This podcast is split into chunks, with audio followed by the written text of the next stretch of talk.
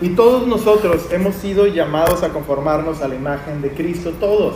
Todos los que le hemos aceptado en nuestro corazón tenemos ese llamado de parte de Dios. Hay unos que con un nivel a lo mejor un poquito más grande, su llamado eh, es, involucra un poco más la parte del liderazgo, pero todo, todo llamado de Dios para nuestra vida tiene ese elemento de ejercer un liderazgo. Esa es una realidad en nuestra vida. Y estas últimas palabras definitivamente nos muestran, nos ayudan a contemplar cuáles son las cosas que ahora sí, antes de morir, Él, él expresa, Él expone para que nosotros entendamos, para que sepamos cómo eh, trabajar ese liderazgo en nuestra vida. Vimos, eh, vimos dos cosas de momento y este ya culminamos con esta tercera, pero vimos la parte interna de su vida. No lo tengo aquí en pantalla para ustedes, pero si me pueden acompañar a 2 Samuel, capítulo 23, y vamos a recapitular muy brevemente este, eh, cada uno de los, de los versículos, como digo, muy, muy brevemente, pero desde el versículo 1 al 7 son esas últimas palabras, es este último canto de David, es, es este último salmo de David que se encuentra aquí en 2 Samuel 23 y dice, estas son las palabras postreras de David Dijo David, hijo de Isaí, dijo aquel varón que fue levantado en alto, el ungido del Dios de Jacob, el dulce cantor de Israel. Y en este versículo 1 contemplamos esa humildad. Él reconoce que él fue levantado, que no fue por sus fuerzas. Él reconoce que él estaba en lo más, eh, lo más lejano a ser eh, un rey, en lo más eh, difícil. O sea, él prácticamente ni fue considerado por su padre cuando le dijeron que iba a, tener la, la, oportunidad de que uno de sus hijos fuera rey, a él lo llamaron. Y él reconoce eso, dice, yo fui levantado, Dios fue el que me puso aquí. Dice que él fue el ungido del Dios de Jacob y el dulce cantor de Israel, que nos muestra la parte interna de él, que nos muestra que aunque era un gran guerrero, también era un dulce cantor, alguien que tenía una comunión y tenía un tiempo muy especial a solas con Dios. Y eso lo vemos a lo largo de la Biblia. El versículo 2 dice, el Espíritu de Jehová ha hablado por mí y su palabra ha estado en mi lengua. Y aquí ahora vemos esa parte donde Dios habla a él. Y es él ahora quien habla también las palabras de Dios a través eh, de su boca. Es Dios quien ha puesto esa, esa, esa palabra, esas, esas letras, esas canciones, esos pensamientos que el día de hoy tenemos aquí para nosotros. Fue Dios quien se las puso ahí en su lengua. Y el día de hoy en la mañana también lo estuvimos ahí contemplando ese detalle, ¿no? Que se menciona a David como un profeta, y esa es la realidad, fue Dios quien habló a través de él. El versículo 3, el Dios de Israel ha dicho, me habló la roca de Israel, ¿habrá un justo que gobierne entre los hombres, que gobierne en el temor de Dios? Y aquí vemos estos elementos importantísimos en el liderazgo, el ser justo, y eso lo resumimos simplemente como alguien que conoce la palabra de Dios y lo vive, pero también contemplamos la otra parte que es el temor de Dios. Y sé que esto puede ser un poco complicado en algunas ocasiones, no debe de ser así, pero simplemente recuerda, el temor de Dios lo puedes tú asimilar de una manera muy sencilla al eh, simplemente tener como en mente un filtro. ¿Cuál es el filtro? ¿Esto le agrada a Dios o no le agrada? Yo voy a hacer esto. tengo pensado hacer esto. Bueno, ¿qué piensa Dios? No le gusta. Ok, no lo hago o esto lo voy a hacer, ¿a Dios le gusta? Sí, ok, lo voy a hacer. Entonces, ese filtro que, que acabo de mencionar te ayuda para andar en el temor de Dios. Y Él reconoce esto y Dios le pide, o sea, ¿hay alguien que ande así? Luego el versículo 4 dice, si, esta, o sea, si un rey, si un líder hace esto, el versículo 4 dice, será como luz de la mañana, como el resplandor del sol en una mañana sin nubes, como la lluvia que hace brotar la hierba de la tierra. Y esa es ahora la parte externa de un líder. Vimos la parte interna brevemente y ahora eso es la capacidad, la influencia, el impacto que tiene un líder al ser justo, al tener eh, temor de Dios, al hablar de Dios y al reconocer que fue levantado. Cuando tú internamente estás con estos conceptos, ahora tu exposición hacia afuera como líder tiene este impacto. Será como luz de la mañana, va a ser como un resplandor este, ahí sin nube, ¿verdad? O todos lo van a notar y va a ser como esa lluvia que hace que salga la hierba y que dé fruto.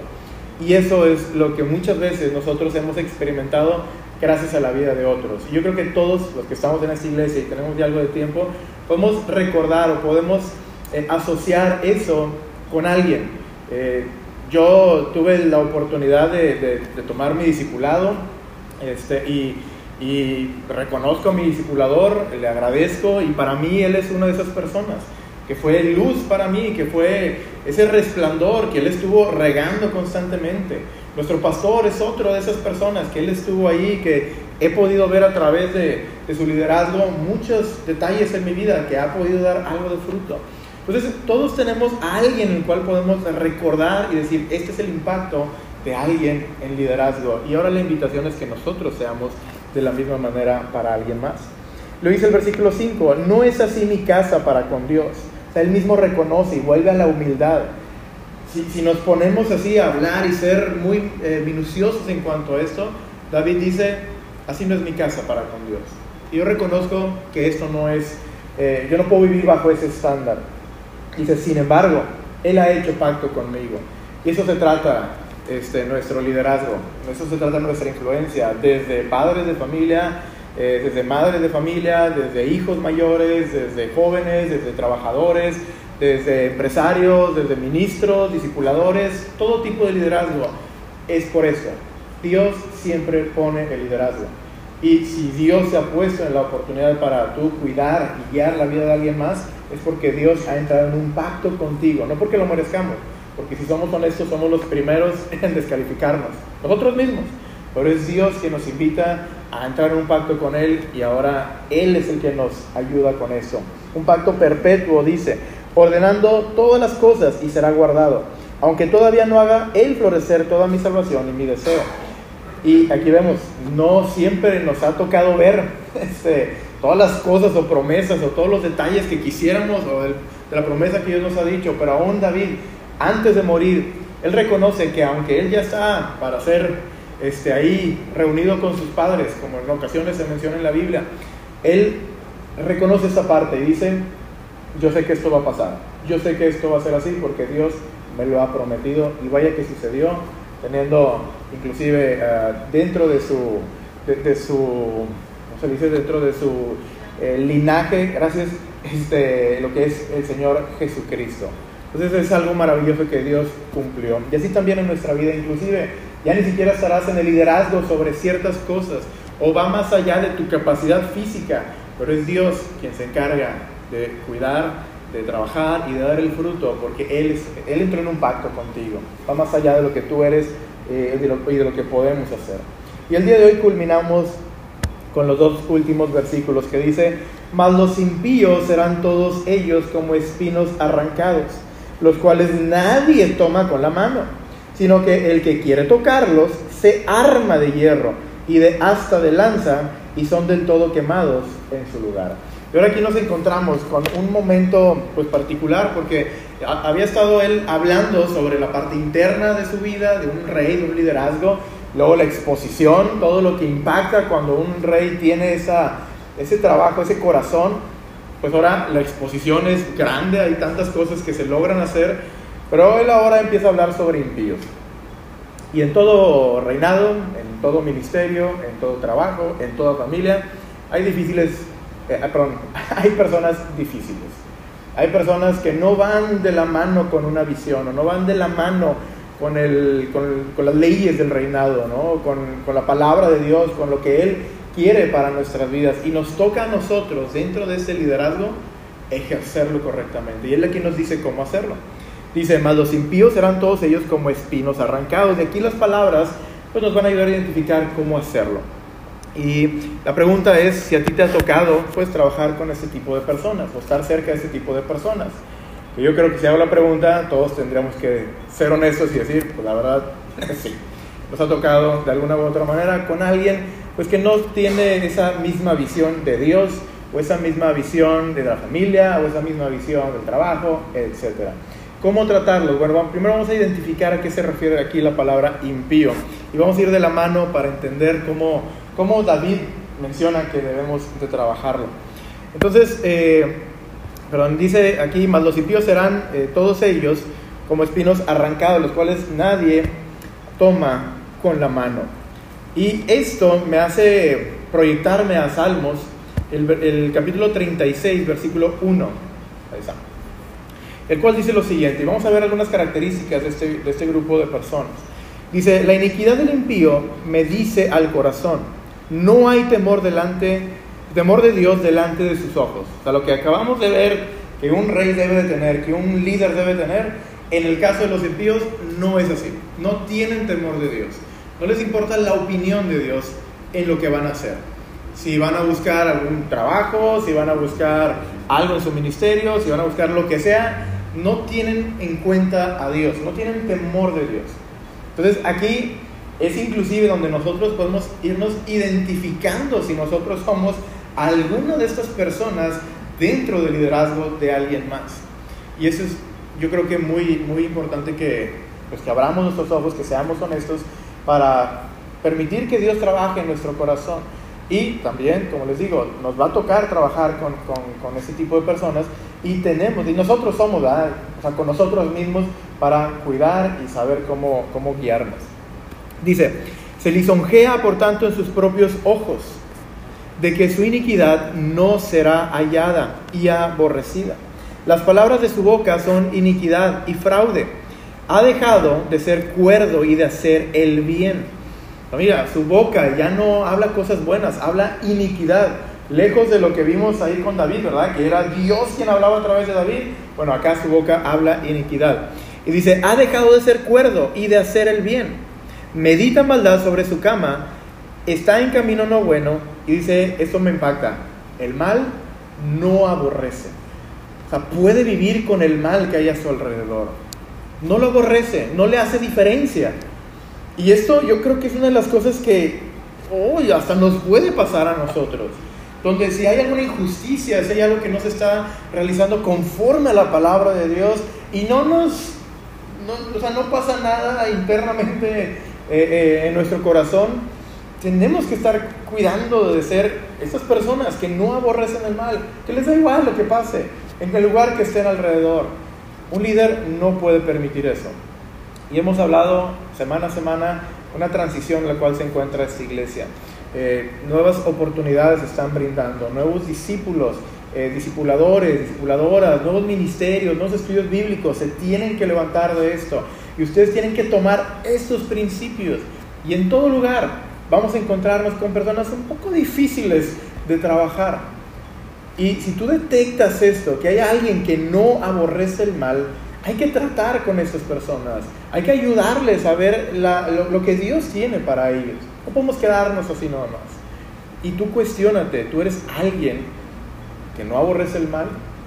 Tenemos una frase muy, este, muy, muy clara ¿no? en esta iglesia que decimos, eh, o la cual va, nosotros este, al, al, pecador lo amamos, ¿verdad? Pero el pecado oh, no nos gusta, lo aborrecemos. Y ese es el punto, no podemos nosotros permitir que el pecado entre en esta iglesia y que esté a nuestro alrededor. Como familia no podemos hacer que esto suceda. Y tenemos que identificar ese detalle. Tenemos otros ejemplos en la palabra de Dios que pues de alguna u otra manera nos ilustra a nosotros, porque esto no es nada más de personas que no conocen de Dios o que están afuera. Esto puede estar inculcado estar metido dentro de lo más profundo de cualquier iglesia. Y estas preguntas o estas palabras que vemos aquí en Salmos debe de, nosotros hacernos primero un eco eh, o que resuene dentro de nuestro, de nuestro corazón, de nuestro espíritu, para posteriormente ver si somos así. Y también trabajar con personas que tú ves que están dentro de esa clasificación. En 1 Samuel 2, 12 dice, los hijos de Eli eran hombres impíos y no tenían conocimiento de Jehová. Pero ellos trabajaban ahí en el tabernáculo. ¿Cómo es posible? Bueno, así es. Esto es real. Esto pasa continuamente por no tener el conocimiento de Jehová. Entonces, estamos identificando este grupo de personas, los impíos, ¿qué son? ¿A qué se dedican? ¿Qué hacen? ¿Qué respiran? ¿Qué comen? ¿Cómo piensan? Bueno, esto es lo que estamos identificando en primer lugar y que nos ayude para mostrar en nuestro corazón si estamos dentro de esa categoría, pero si no, te ayuda a identificar para posteriormente trabajar con ellos. Y te lo vamos a ver. Dice ahí en nuestro pasaje, eh, ahí en, en 2 Samuel 23, 6, dice que eh, los impíos serán todos ellos como espinos arrancados. Y la palabra de Dios los compara con espinos. Y cuando veo espinos ahí en la palabra, me recuerda la parábola del sembrador, el cual nos, nos comparte y nos ilustra, dice, el que fue sembrado entre espinos, este es el que oye la palabra, pero el afán de este siglo y el engaño de las riquezas ahogan la palabra. Esos impíos están motivados, están siendo movidos por las riquezas o inclusive el afán los empieza a, golpear en sus mentes, en sus formas de trabajar, tanto que prefieren estar intentando solucionar sus afanes en vez de estar confiando en Dios. Y yo creo que cada vez que hablamos de impíos nos podemos poner más en evidencia nosotros. Y como Dios, Jesucristo, como Rey de Reyes, trabaja con nosotros de esta manera. Ahorita vamos a ver la importancia de esto. El impío no es solamente para desecharlo, no solamente para señalarlo y sacarlo, sino es identificarlo. Son las cosas que pasan con ese tipo de personas, que están en todo lugar. Estamos en todo lugar porque cualquiera de nosotros puede convertirse o ser alguien así. El afán simplemente nos empieza a mover gente ya en el ministerio por años, por décadas, y el afán o las riquezas empiezan a mover ahora su corazón en lugar de la palabra. Esto es algo común y como personas que estamos eh, en, o debemos de ejercer un liderazgo, tenemos que tener cuidado, tenemos que identificar con nuestros hijos, oye, las decisiones que toman están basadas en la palabra, tú eres el rey en la casa, tú eres el que ejerce ese liderazgo, ¿vas a permitir que tu hijo o tu hija crezca sin el temor de Dios? Bueno, el problema de no hacer nada es prácticamente lo que va a hacer es que no tenga fruto. O que empieza a hablar iniquidad ahí en la casa en vez de las palabras de Dios. Entonces, esto lo podemos vivir a cualquier nivel. En nuestra iglesia, en nuestro ministerio, vamos a permitir que eso pase.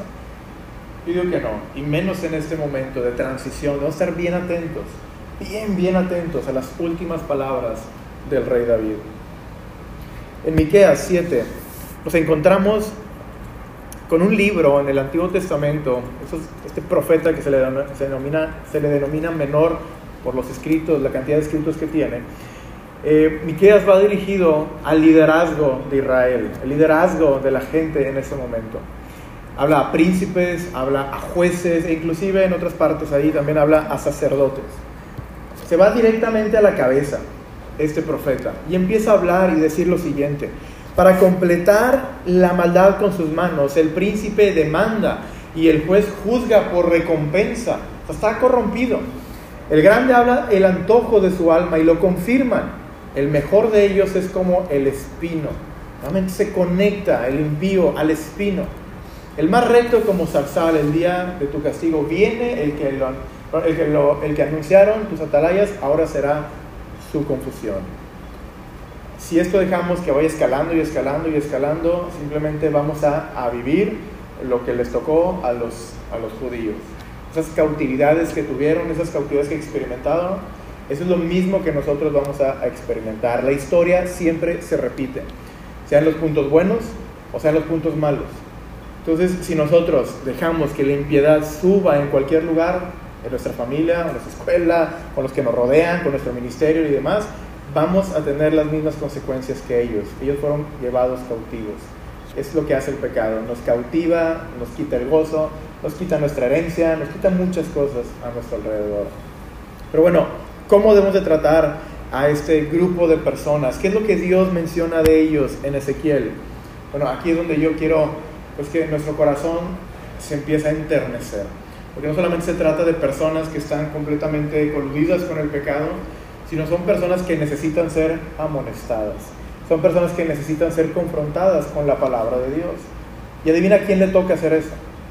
Al líder, al rey, al justo, al que teme a Dios. Y yo pienso, quiero pensar que somos cada uno de nosotros los que estamos aquí. Dice en Ezequiel 3, 17 18, Hijo de hombre, yo te he puesto por atalaya a la casa de Israel Oirás pues tú la palabra de mi boca y los amonestarás de mi parte. Cuando yo dijere al impío, de cierto morirás, y tú no le amonestares, ni le hablares, para que el impío sea apercibido de su mal camino, a fin de que viva, el impío morirá por su maldad, pero su sangre demandaré de tu mano. Entonces es el rey, somos nosotros, como profetas, quien tiene que ir con este grupo de personas y decir, ¿sabes qué? Este no es el camino que Dios quiere para ti. Tienes que anunciarles la verdad de la palabra de Dios. La verdad, la palabra que nos hace libres, que nos da un propósito, que nos da, oye, que cambia nuestra vida. Tú tienes que ir, mostrársela, decir, sabes que mira, te conviene vivir esto desde tu juventud.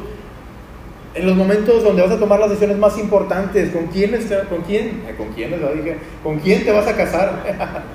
y de repente vi algunos ojos así bien brillosos. ¿eh? Me gusta eso, dice. ¿Con quién te vas a casar? ¿Con dónde vas a trabajar? ¿Qué va a ser tu hijo? ¿Qué va a hacer con tu hijo, con tu familia? Todas estas decisiones son tan importantes y no puedes permitir que alguien se vaya en ese camino de impiedad, porque lo que lleva es prácticamente dolor, es va a morir por su maldad. Y la muerte siempre trae tristeza. Entonces no debemos de permitir eso. Donde se van a arreglar las cosas es aquí en el liderazgo. Es aquí con los reyes, con los sacerdotes que están aquí presentes. Es, y lo sé, esta iglesia es, especial, es diferente. Tú puedes ir a cualquier otra iglesia y te vas a sentar, te vas a parar y te vas a ir y probablemente no vaya a haber más interacción que esa. Pero esta iglesia busca conectar con las personas y algunos este, podrán de cierta manera incomodarse un poco, pero es simplemente por el bien de cada uno de nosotros. Que en este lugar todas las personas conozcan de Dios. Y si hay algo erróneo en nuestra vida, es Dios quien nos lo señala a través de su palabra. No te sientas mal si alguien viene y te dice, oye, ¿y, qué has pensado de, esa, de esta cosa? ¿O qué decisión vas a tomar? Ah, pues a ver qué va saliendo. Oye, ¿no has considerado lo que Dios quiere para ti? no lo tomes a mal. Es un rey, es un líder que quiere que la impiedad no esté en tu vida, que, que la maldad no esté en tu vida. Muchas veces nosotros nos detenemos cuando es algo así. Oye, ¿cómo le voy a decir a esta persona que haga esto, que haga lo otro? ¿Te ha tocado esa incomodidad? Yo no soy ese tipo de personas que le gusta estar ahí señalando o diciendo, oye, esto está mal. Pero por amor lo tenemos que hacer. Hay gente que le encanta, ¿verdad? Y no, hombre, qué bueno. Déjame hacer una cita con esa persona porque lo voy a, poner en el lugar que Dios quiere. Y no batallan. Hay algunos que batallamos muchísimo. Pero si batallas o no batallas, esa es, es esa parte. Es por amor que tenemos que hacer esto. No podemos permitir que la gente vaya hacia la impiedad. Dios lo va a demandar de nuestra mano. Cada quien toma sus decisiones, pero tenemos que amonestar, tenemos que animar, tenemos que moverles a hacer las cosas que Dios quiere. No podemos callar. Y esta iglesia debe de, de visualizar todos los impíos que ni siquiera están en este lugar y que van por un mal camino. Y Dios quiere que se unan a este reino de Dios. Dios quiere, que, Dios quiere usar a los líderes, a cada uno de ustedes, discipuladores, líderes, encargados, pastores. Dios quiere que cada uno de ustedes tome este papel, vaya por los impíos y los traiga a este reino para ser guiados por Dios. La segunda cosa la encontramos aquí en 2 Samuel 23, 7. Perdón, y les dije el título del primero, pero es comprender el fin del impío. Son dos cosas en esta noche. Comprende el fin del impío. El impío va a ir hacia maldad, va a ir hacia muerte, porque el pecado siempre lleva a la muerte. Y eso trae dolor, eso trae decepción, eso trae muchas cosas que no son nada positivas. Y ese es el fin del impío. Tenemos que comprender eso para actuar. Y la segunda cosa es las conductas que tenemos que tomar contra el impío. Hay acciones que se tienen que hacer contra el impío. En 2 Samuel 23, 7 la Biblia dice lo siguiente. Sino el que quiere tocarlos se arma de hierro y de asta de lanza y son del todo quemados en su lugar. Si tú quieres tocar a los espinos, tú no te vas a, no ir así con las manos nada más. ¿Verdad? Espero que no sea lo que O sea, que, que, que, o sea, que no vayas de esa manera, que no vayas sin tus herramientas. A veces nos ha tocado ahí este, trabajar un poquito en el lugar que Dios este, nos ha entregado, o de repente ahí que en la casa, o de repente en algún otro lugar, y hay hierbas, y pues ahí estás, ¿verdad? Sin guantes. Pues uno que no es nada experto en eso, ¿verdad? Uno dice, claro que puedo, y está ahí, y luego anda llorando ¿verdad? en la noche porque todo, este, todas las manos raspadas, o, o tuvieron contacto con alguna hierba que no es buena, y, este, y está ahí con una afectación en, en su cuerpo. Bueno, el rey David nos está diciendo, si tú quieres tratar con esta gente, no puedes tocarlos con tus simples manos, tienes que tomar unas herramientas para hacerlo. Y lo que tienes que hacer es, eh, tienes que, se arma de hierro, dice, y de asta de lanza, y son del todo quemados en su lugar. Si ellos no deciden eh, hacer un ese cambio, pues tendrán que tomar unas consecuencias. Pero el rey, el que está en el liderazgo, tiene que armarse de hierro y de asta de lanza. Dices, bueno, ¿y qué, es esto? Eh, bueno, vamos a verlo en la palabra de Dios. El hierro eh, se puede utilizar de varias formas en la escritura, pero una de las que me llamó la atención y que, que conecta con esta parte de la escritura, lo podemos encontrar en Apocalipsis, el cual eh, pues Jesucristo mismo está hablando a una iglesia y dice, al que venciere y guardar mis obras, hasta el fin yo le daré, eh, hasta el fin yo le daré autoridad sobre las naciones y la regirá con vara de hierro. O tiene que ver con autoridad. Tú tienes que llegar con la autoridad de parte de Dios, que es su palabra, con, la, con el pacto que Él ya entró contigo, para ayudar a esas personas. No puedes entrar con tus manos. Yo pienso que debes de cambiar esto, yo pienso que esto no te conviene, yo creo que esto no es lo mejor para tu vida. Mi experiencia me dice, no, no, no, no, no vayas con tus pensamientos o con tu autoridad o con tu misma eh, carne. Ve con la vara de hierro, ve con la palabra de Dios, con la autoridad que Dios te da. Oye, a esto, a estas cosas que estás haciendo no, no son agradables delante de los ojos de Dios. Ya no es mi autoridad, no sé si me estoy explicando. Lo estás poniendo sobre quien realmente es. Y eso se trata de liderazgo, no somos personas que queremos que todos se muevan con lo que decimos. Todo lo que hacemos nosotros es simplemente basado en la palabra y aquí es la autoridad de toda persona en esta iglesia. Y nada va a estar por encima eh, de la palabra de Dios. Y si llega un líder y te pide ir en contra de esto, inmediatamente ve con quien más confianza le tengas, como dice ahí el, el de ese. Y, y, en verdad, porque no hay nada que vamos a pedir que vaya en contra de esto. Porque esa es la autoridad máxima. Y si tú quieres ir, si tú quieres ayudar a estas personas, no vayas con tus propias manos. Ármate de hierro. Esto lo podemos también contemplar en Proverbios 26.1. Dice, como no conviene la nieve en, la, en el verano, perdón, ese no... Bueno, te lo, te lo conecto este, pero eh, lo quité el otro. El que quería comentarles, perdón, era el de Daniel. Eh, simplemente se los voy a compartir. ¿Recuerdan cuando Nabucodonosor tuvo un sueño de una estatua? Y esa estatua tenía diferentes elementos, ¿verdad? De metales.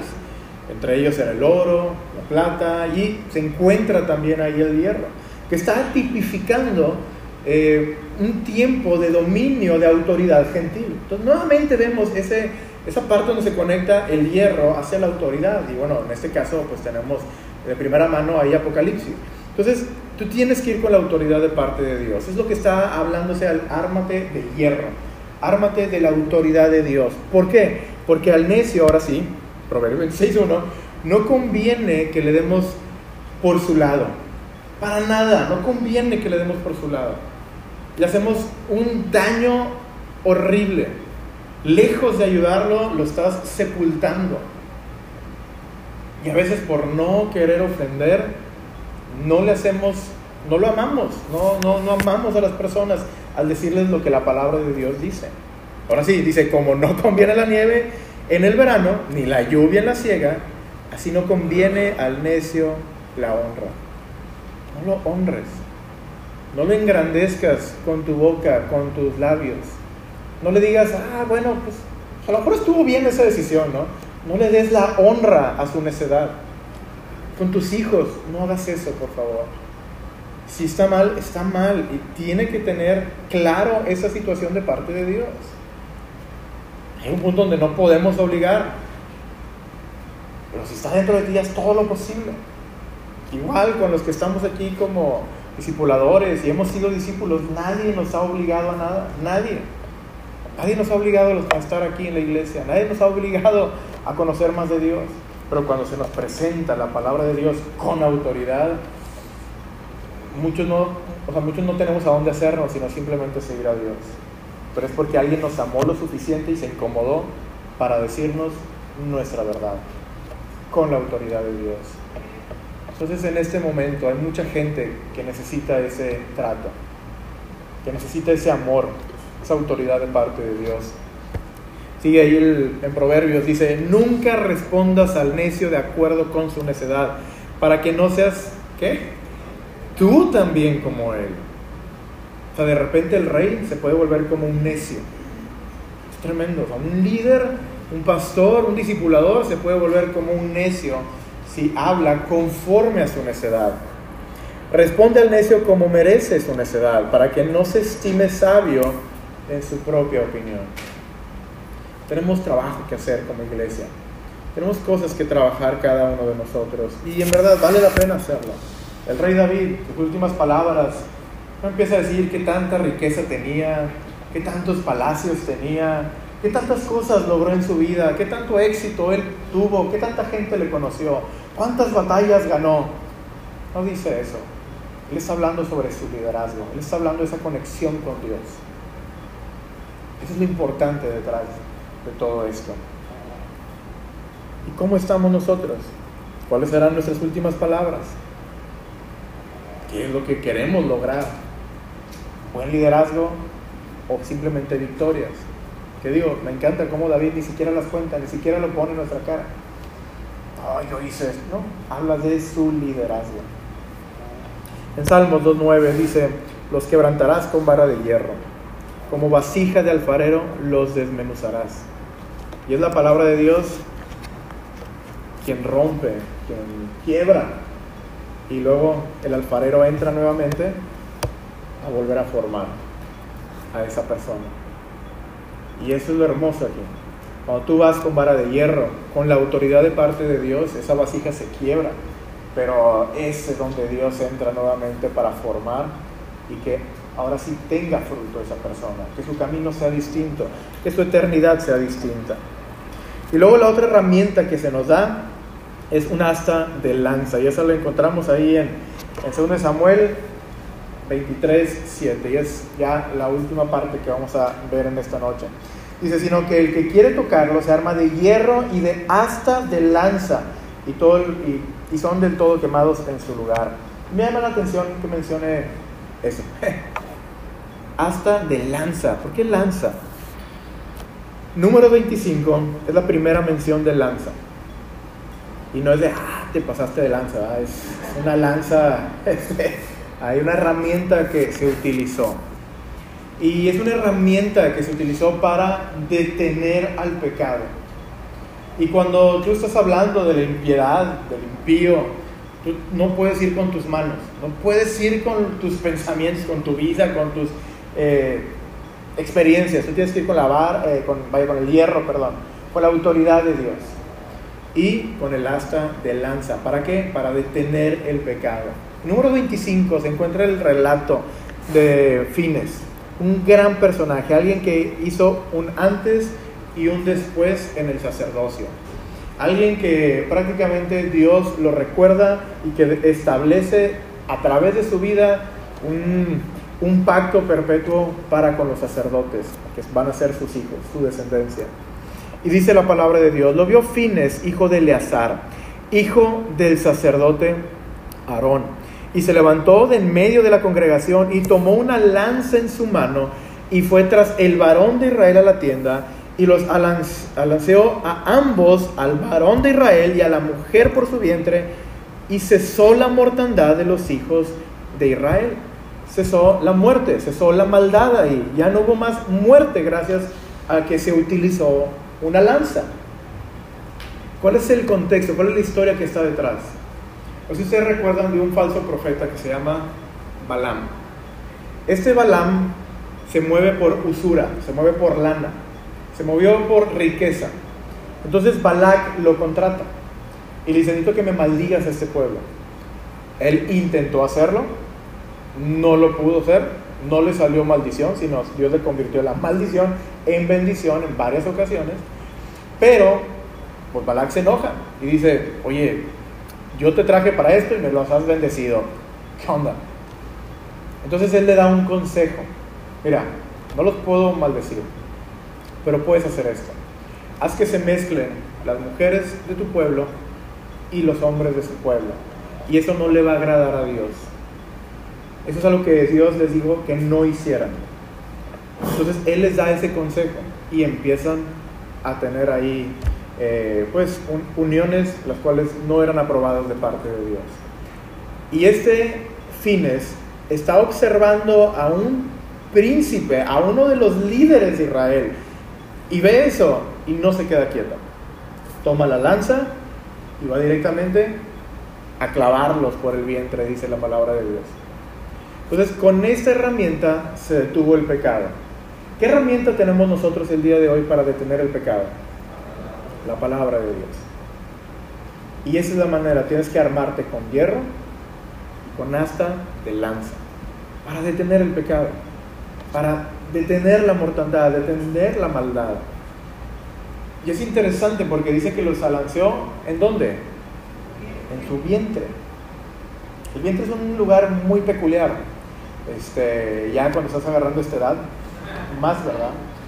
Porque muchas veces nos movemos por nuestro vientre. ¿Estamos de acuerdo? Hoy voy a, tengo antojo de esto y voy a comer. Y hoy me tocan mis tortuguitas de chocolate con una nieve,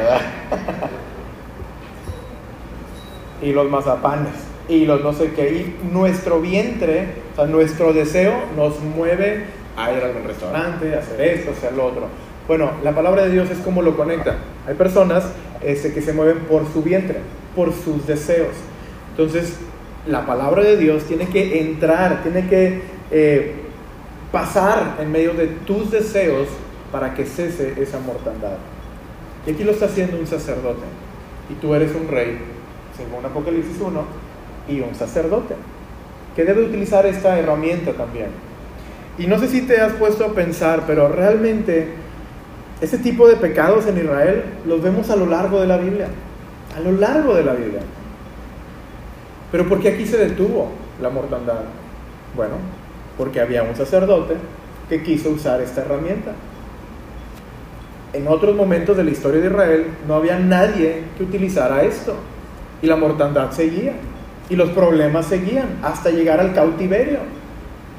¿Cuántos años pasaron para que ellos realmente llegaran a, a, su, pues prácticamente a, salir de su tierra, muchos años, cientos de años, que nadie hizo nada, nadie movió ni un dedo, nadie estaba como Efines queriendo hacer un buen trabajo, nadie quiso tomar la lanza, que no se hacía en nuestra vida, porque créeme, todo llega a un límite y Dios dice, sabes que ya, ya no puedo más, ya les di mucho tiempo, no se han querido corregir, ya, es suficiente.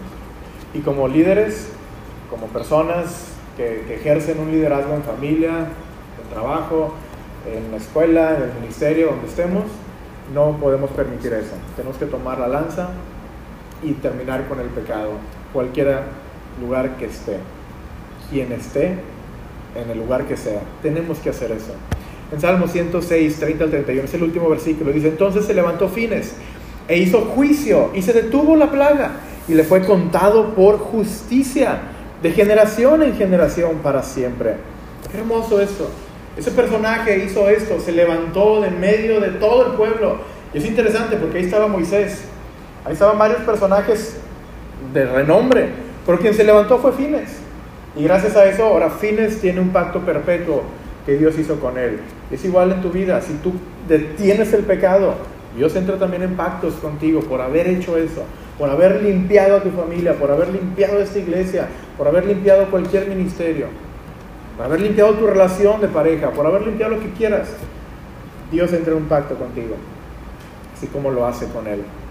Dice, y le fue contado por justicia. Qué padre este, este versículo. De generación en generación para siempre.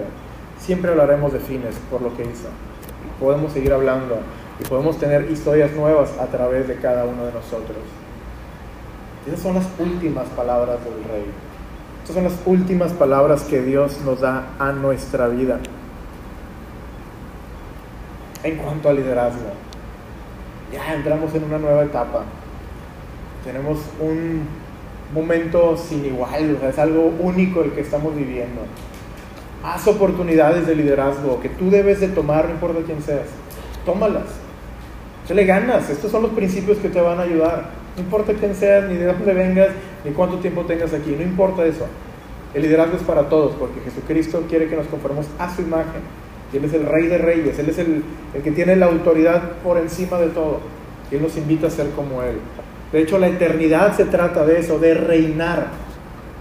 Todos aquellos que te pintan el cielo de una manera este, que vas a estar en una arpa, digo, en una arpa, que vas a estar en una nube tocando un arpa o en tu hamaca todo el tiempo, este, no conocen nada de la palabra de Dios.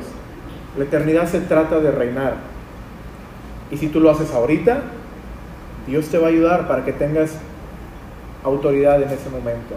Si lo hiciste en este momento, en este tiempo de dificultades y demás, Dios te ayudará para hacerlo en el eterno. Dios te dará esa oportunidad. Así que haz esto, haz este trabajo. Y todo esto nos lleva simplemente a tomar una decisión, un reto. Te invito a que tú tomes estas últimas palabras del rey y las vivas al nivel que necesites. Si es algo interno que tienes que trabajar, trabájalo. Si es algo externo, eh, quieres saber el impacto que tienes por estar bien con Dios, ahí está el segundo mensaje. Y ese tercer mensaje no podemos permitir que, que exista este, esta maldad entre nosotros. Tenemos que trabajar correctamente. Si no te tocó escuchar algún mensaje, están ahí para que los puedas escuchar después. Así que te invito a que trabajes en ello. Tenemos, ya para terminar, tenemos a muchos reyes en la palabra de Dios. Puedes irte por crónicas y por reyes y vas a ver rey tras rey tras rey. Muchos de ellos tienen un desenlace horrible. Pero David tiene un desenlace muy bueno. Entrega su reino a su hijo. Prepara todo para la casa de Dios. Su hijo lo construye, la construye. Y de ahí, de ese linaje sale el Señor Jesucristo. ¿Qué más puedes pedir? A este rey le fue genial. Y aquí está la clave de ello.